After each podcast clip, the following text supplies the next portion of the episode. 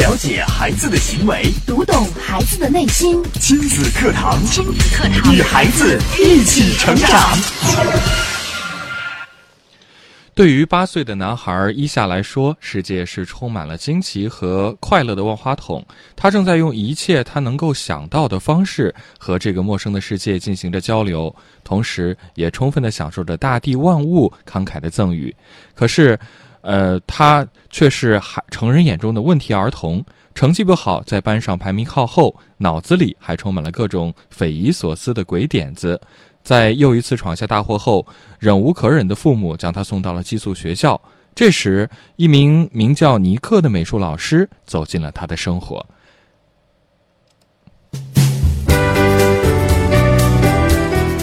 亲子课堂今日关注：透过电影看教育之《地球上的星星》。主讲嘉宾：河南省艺术家协会副秘书长、亲子教育专家张文珠老师。欢迎关注收听。我是主持人袁明阳，我是主持人吴化，有请张老师。张老师您好，大家好。嗯，今天又是呃，透过电影看教育。今天我们要跟大家分享的电影是《地球上的星星》。对，啊，那么《地球上的星星》呢？嗯，我们可能有一部分听众。嗯，都看过。对，呃，那么这个这个作品呢，是来自于我们印度的一个一个电影。那么我就想到了，我们在有一段时期经常会看到很多印度的电影，呃，因为印度的电影呢，它会有歌舞在里边。那么今天这部电影呢，其实是一个儿童情景剧，啊，它不是普通意义上的电影，它会有歌伴舞呀，会有一些就是夸张的演绎。啊，那么我们在看这部电影的时候，有有欢笑，也有呃眼泪。嗯，那么我记得我看这部电影是在将近二十年前看的。那么，嗯，最近呢，我又把它拿出来又看了一遍。看的时候，感觉是不一样的，感受也是不一样，而且呢，同样也是流下了眼泪。啊，那么这部电影呢，在看的时候，哎，你会觉得，嘿。挺好玩的呀，挺开心的呀，嗯，但是你看着看着，觉得这里边呢，真的有很多的心酸，嗯，有什么样的心酸呢？那么我们接下来呢，就先，嗯，把这个电影的大概呢跟大家说一下，啊，那么他的电影呢里边有一个小主人公，他叫伊桑，嗯，那么印度的名字伊桑，那印伊伊桑呢，他是属于那种，嗯。从来两耳不闻窗外事，活在自己的世界里。他非常喜欢画画，然后充满了想象，大胆的用颜色去表表现他的内心。嗯，那么为什么这样一个孩子呢？呃，在所有的老师还有父母的眼里是格格不入的呢？嗯，那么我们嗯，首先要看一下，从我们片头来看哈，你会发现，嘿，这个呃。我们的那个屏幕上出现了很多的乱码，先是一些呃，就是印度的，还有呃英文字母，嗯，那么马上就变成了乱码，乱码以后开始老师在念分数，嗯，那么我们就是看到这个场景的时候，我们会觉得哎呀，好熟悉呀，呃，念分数的时候，老师念谁谁谁考了多少分，谁谁谁考了多少分，当念到尼桑的伊桑的时候，老师会很。感觉很很遗憾哈，那个表情，就告诉他你只考了两分哦，你只考了零分，然后，呃，但是没有表现这个孩子的表情哦。那么在这一系列的这个所有的老师念完分数以后，每到一嗓都是很低的分数。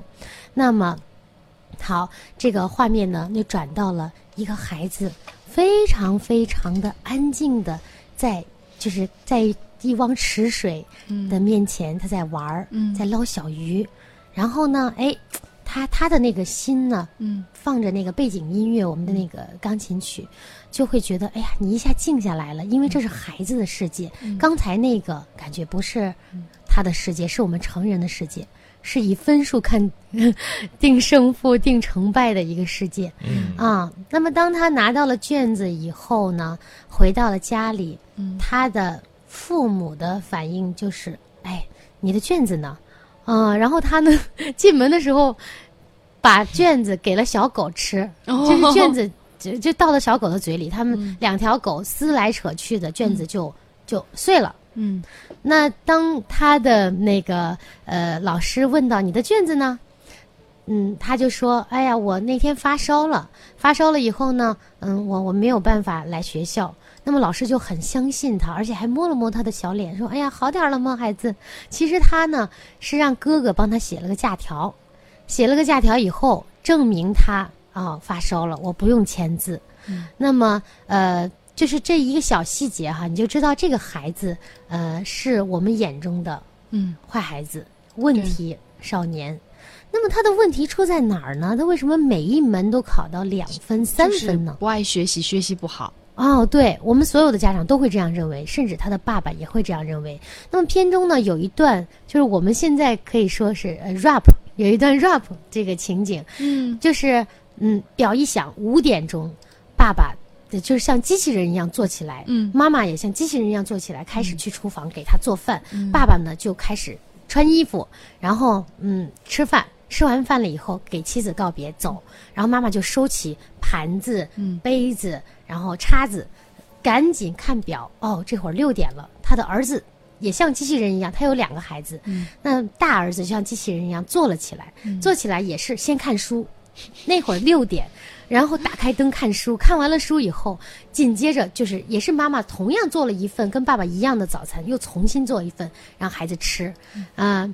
嗯，就是他的那个呃，就是台词里边会有，嗯就歌词里边也会有啊，说是啊，我要吃吃得好，我要呃竞争，这个社会就是这样啊，我要顺应这个社会，然后我要补充维他命。哦，我就突然想起来，我们小的时候吃过一种叫什么，反正也是号称是神药啊，嗯吃了以后就精神百倍啊，然后呃学习能好，能变聪明。这都是家长的一个美好的愿望啊。生命一号吗？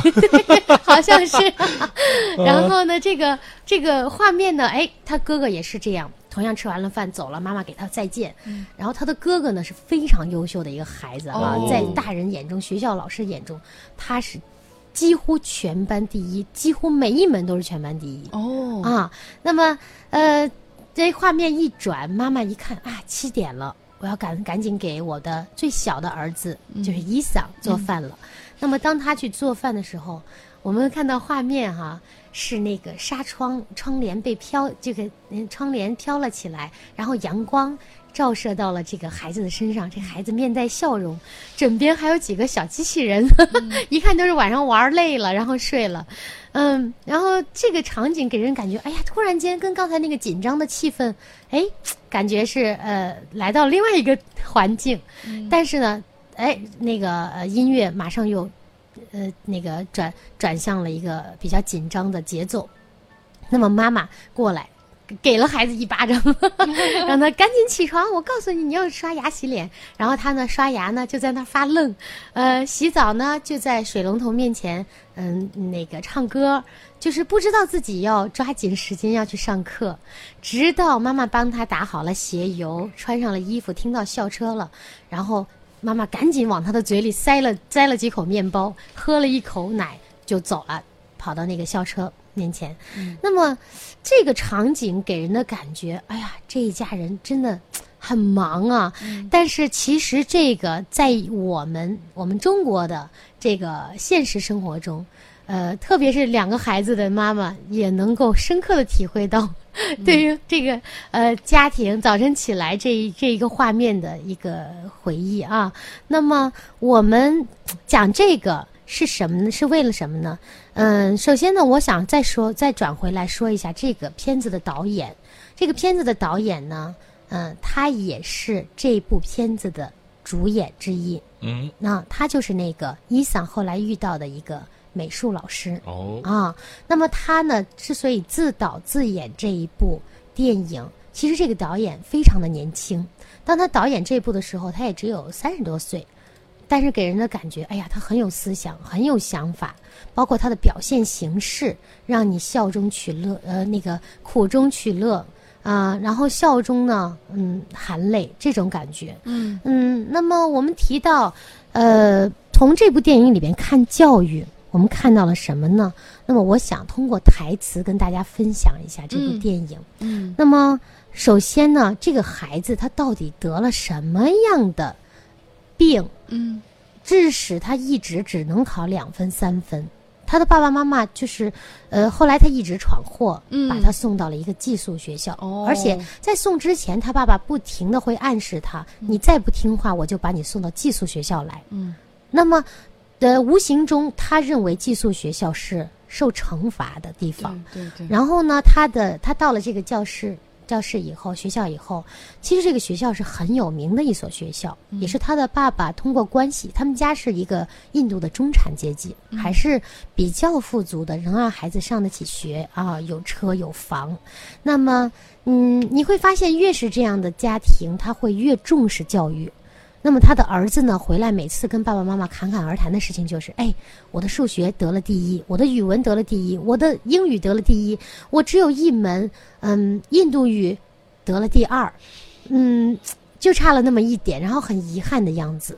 那么，如果是这样的话，我们可想而知，伊桑在家里过的是什么日子？嗯 因为哥哥是那么的优秀，永远都赶不上，然后自己是那样，永远被爸爸妈妈。他的妈妈还好，他的妈妈是那种典型的贤妻良母，对妈妈对孩子的这种爱呀，真的永远都无私的。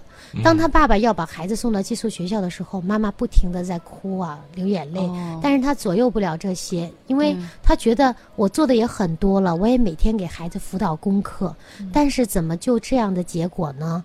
啊，老师那么讨厌他，要要让他走，他已经留级了三年了。哦，那么问题出在哪儿呢？就是他来到这个学校以后，嗯，他碰到了很多的老师，也是依然像他原来学校的老师一样，嗯嗯嗯，不知道他在干嘛，也不理解他在干嘛。上课的时候，他总是在看窗外，还被窗外的那些小动物呀、流水呀、汽车呀吸引，从来不不听课，也不知道老师讲的什么。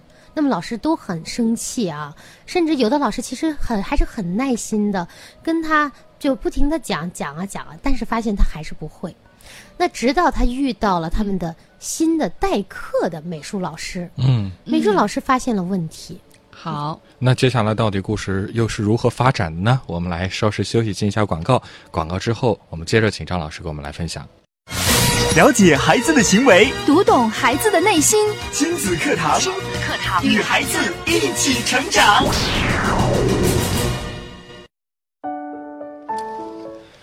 好，继续回到节目当中。今天的亲子课堂为大家邀请到河南省艺术家协会副秘书长、亲子教育专家张文卓老师，继续带来透过电影看教育的系列话题。今天我们来跟大家分享的电影是《地球上的星星》。嗯，那么刚才呢，绵羊无话就问我了一个问题，说：“哎，看到这个地球上的星星，感觉像是这个孩子得了孤独症哈。对啊其实我们中国就是内地有一部电影叫做《来自嗯，海豚地球的星星》哦，来对，啊。对那么其实它是几乎是名字是一样的是啊。那么那个片子讲的就是孤独症患者。对，孤独症患儿啊。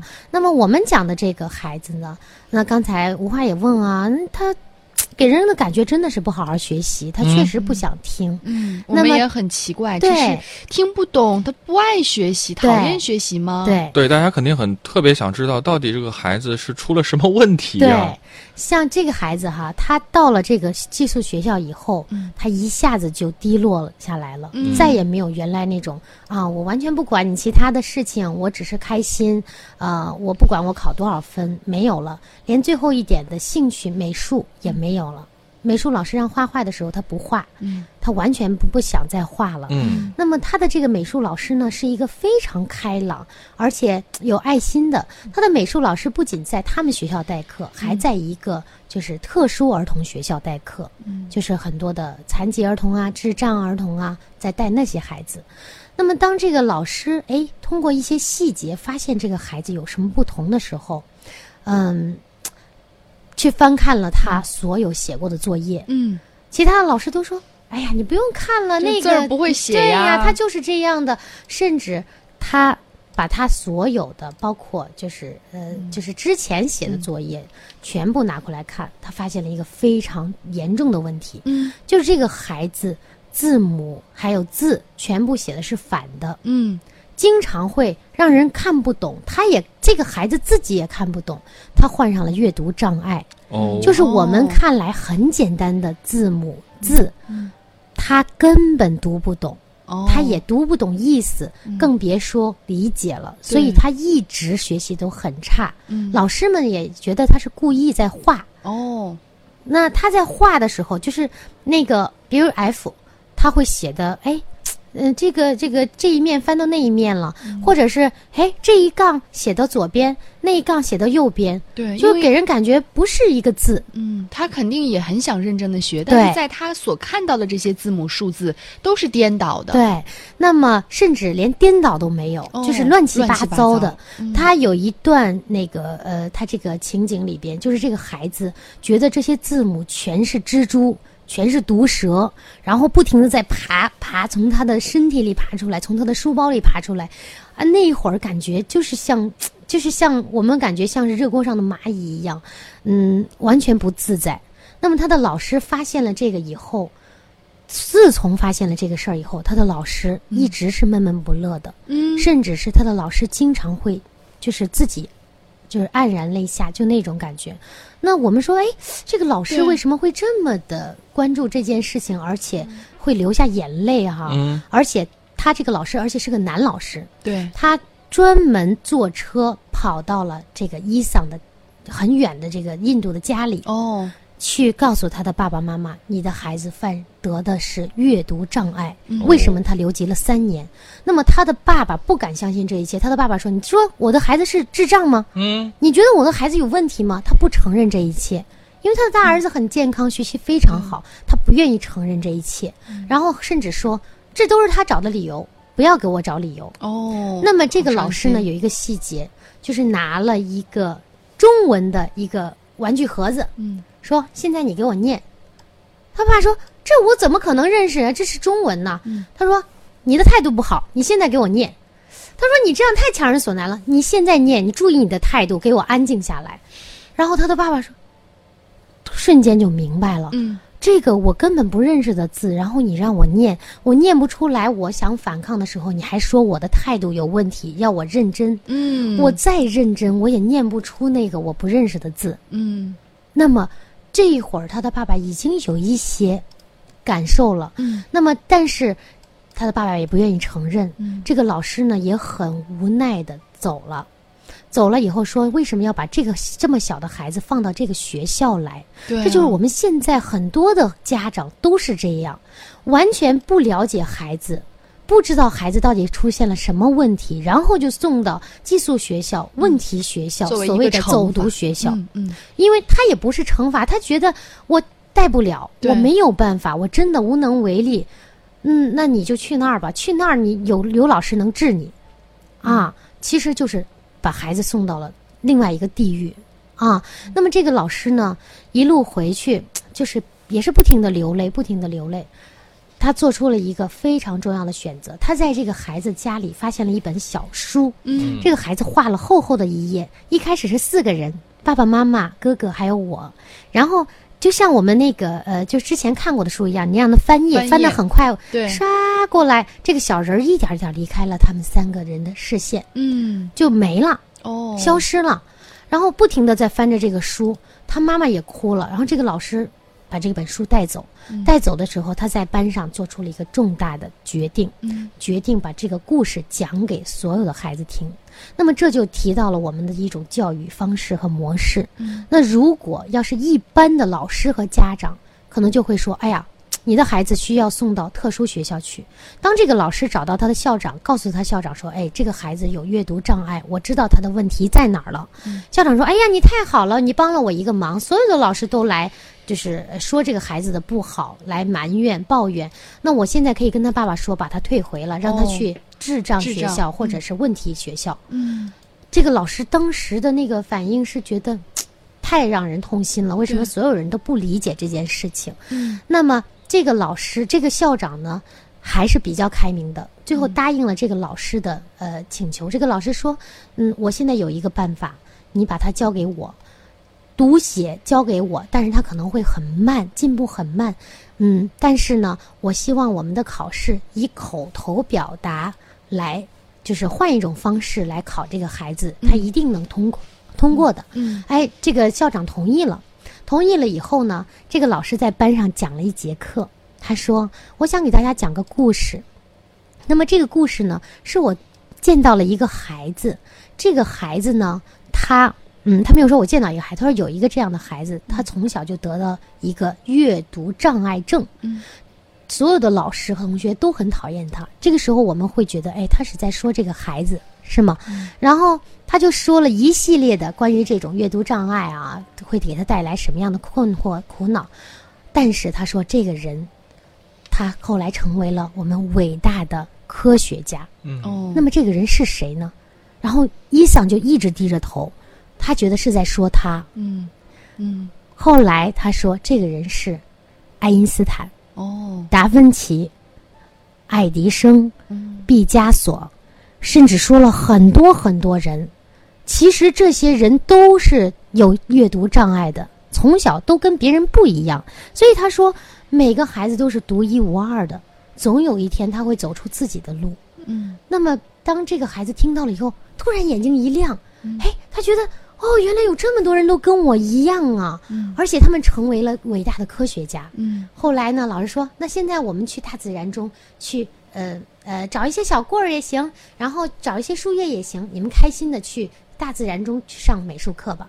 后来他叫住这个孩子，他说：“孩子，我想告诉你，还有一个人我没有说，虽然他现在还不出名，那个人就是。”嗯，我们还以为他要说这个孩子，对啊伊桑，他说嗯那个人就是我。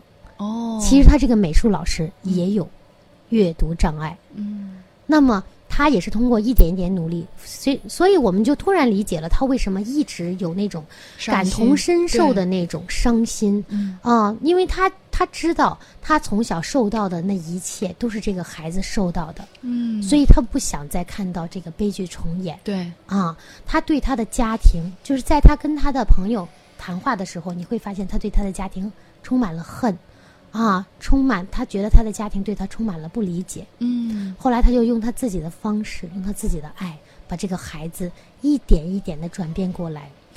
唯独有一件事情让这个孩子突然间变了，嗯然后他的爸爸妈妈也变了。嗯他举行了一场美术大赛，嗯在他们的学校。嗯他们之前的那些老师，就是我们知道啊，理工科的老师都是很古板的啊。对，然后他呢，给所有的老师都发了邀请函，所有的孩子都发了邀请函，嗯坐在他们校院的那种阶梯式的那个一个大的操场上，然后大家一起来画自己想画的画儿。嗯你会发现，他们那几个很古板的老师一开始只说：“哎，我只做五分钟，我可不想把我的这一天浪费在这个上边。”嗯，后来这些呃，我们觉得很古板的老师都画起了自己想画的画，而且大家说：“哎，你不是只做五分钟吗？你怎么做了一上午？” 后来说：“你画的这个是什么？是青蛙吗？”然后哈哈哈，大家就笑着走了，觉得其实每一个人在。就抒发自己的情感和情绪的时候，不管你是用艺术的方式，还是用什么样的方式，其实每一个人都有童真的一面的、啊。那么，当这个比赛结束的时候，嗯，那个校长宣布说，我们这一个比赛有一个一等奖，嗯。第一名这个人呢就是伊桑。嗯。哇，他画的真的太棒了。嗯。他早晨为了这个比赛，天不亮就去了，就是山里边、嗯。去看他所有看到的东西，嗯。然后吸收，就是他感觉他在吸收能量，然后回到了这个呃这个比赛现场的时候，他就仔细的回忆我刚才看到的东西，就大胆的运用他的那些、嗯。他用的这颜料啊什么的，啊，画出了一幅非常棒的画儿。老师说这一幅画儿我们将作为我们的校刊的封面。嗯，啊，当时这个孩子觉得，天从来没有受过我这么我低着头，他一直在低着头，他一直低着头，他不相信这一切。嗯。然后呢，当他看到他老师画的那幅画，他老师也画了一幅画，嗯。画的是伊桑，嗯。画的是伊桑的笑脸，纯真的笑脸，特别大的一幅画。嗯哇，他看到了以后，冲上去抱着他老师，嗯痛哭流涕。嗯这个孩子感觉是被接受了，嗯然后呢，而且感觉这个老师理解他，啊，那么中间呢，我们有一段就是他的爸爸，其实他的爸爸也是，嗯，后来有些悔悟的。对，他来到了学校，跟这个老师说，他说，嗯，我我跟他妈妈还是很关心他的。我们在网上查了这些事情，关于阅读障碍，他老师说这就叫关心吗？那么你查了土著民族的那个故事吗？然后他爸爸没有，我不知道他查了没有，我不知道他的妈妈查了没有。他说你觉得这是关心吗？嗯关心一个人需要的是爱、拥抱、亲吻，嗯你们这些不叫关心。哦当时真的刺痛了这个爸爸的心。当他看到他在走之前，看到孩子小小的身影，在一个这个看栏，就是我们的那个报栏前，在吃力的念着，在努力的在改变自己，在念那些字练习。嗯他的爸爸就是流着泪走的。嗯他觉得这个孩子真的，我一开始没有理解他，但是我也没有脸面再去见这个孩子。哦啊，然后就走了。走了以后，过了一段时间，通过这个老师的努力，真的让这个孩子有有一些改变。呃，即使他学的是一些简单的数字也好，啊、语文也好，那么他通过这种积极向上的情绪情感，也改变了整个学校的这个教学的风气。所有的老师在散学典礼的时候，跟他的父母说的都是：“哎，你的儿子很优秀，他画的画真的很棒。”嗯那么他的学习有进步了。嗯他并没有说他只考了两分或者只考了十分，嗯嗯，所有的人都会朝那个积极向上的一面是啊。那么最后给了这个孩子重拾信心，嗯嗯，从此以后这个孩子呢，也就是跟他的老师建立了很好的关系。嗯，好，刚刚张老师呢跟我们花时间来分享了这部《地球上的星星》所呃跟我们展现的这个剧情，那我们也请张老师就这部电影给我们的一些启发呀，再做一个总结。嗯，那么我们的启发就是，土著民族他们从来不砍树，他们要怎么样？围着这棵树骂、嗯。唾骂，嗯。然后指责，大声的叫喊，最后这棵树不砍自伐了。哎呀，啊。那么我们的家长也要知道，嗯，这个里边还有一句最经典的台词，说的是什么呢？说的是，嗯，我们每一个孩子不是你雇来的童工，哦，来实现你的愿望的人，真的是这样。这就是我想对家长说的：孩子不是童工，你不是雇他来实现你的愿望、实现你的梦想、实现你的目标。嗯你的目标你自己去实现，不要再逼孩子啊。嗯，好，谢谢张老师精彩的讲解。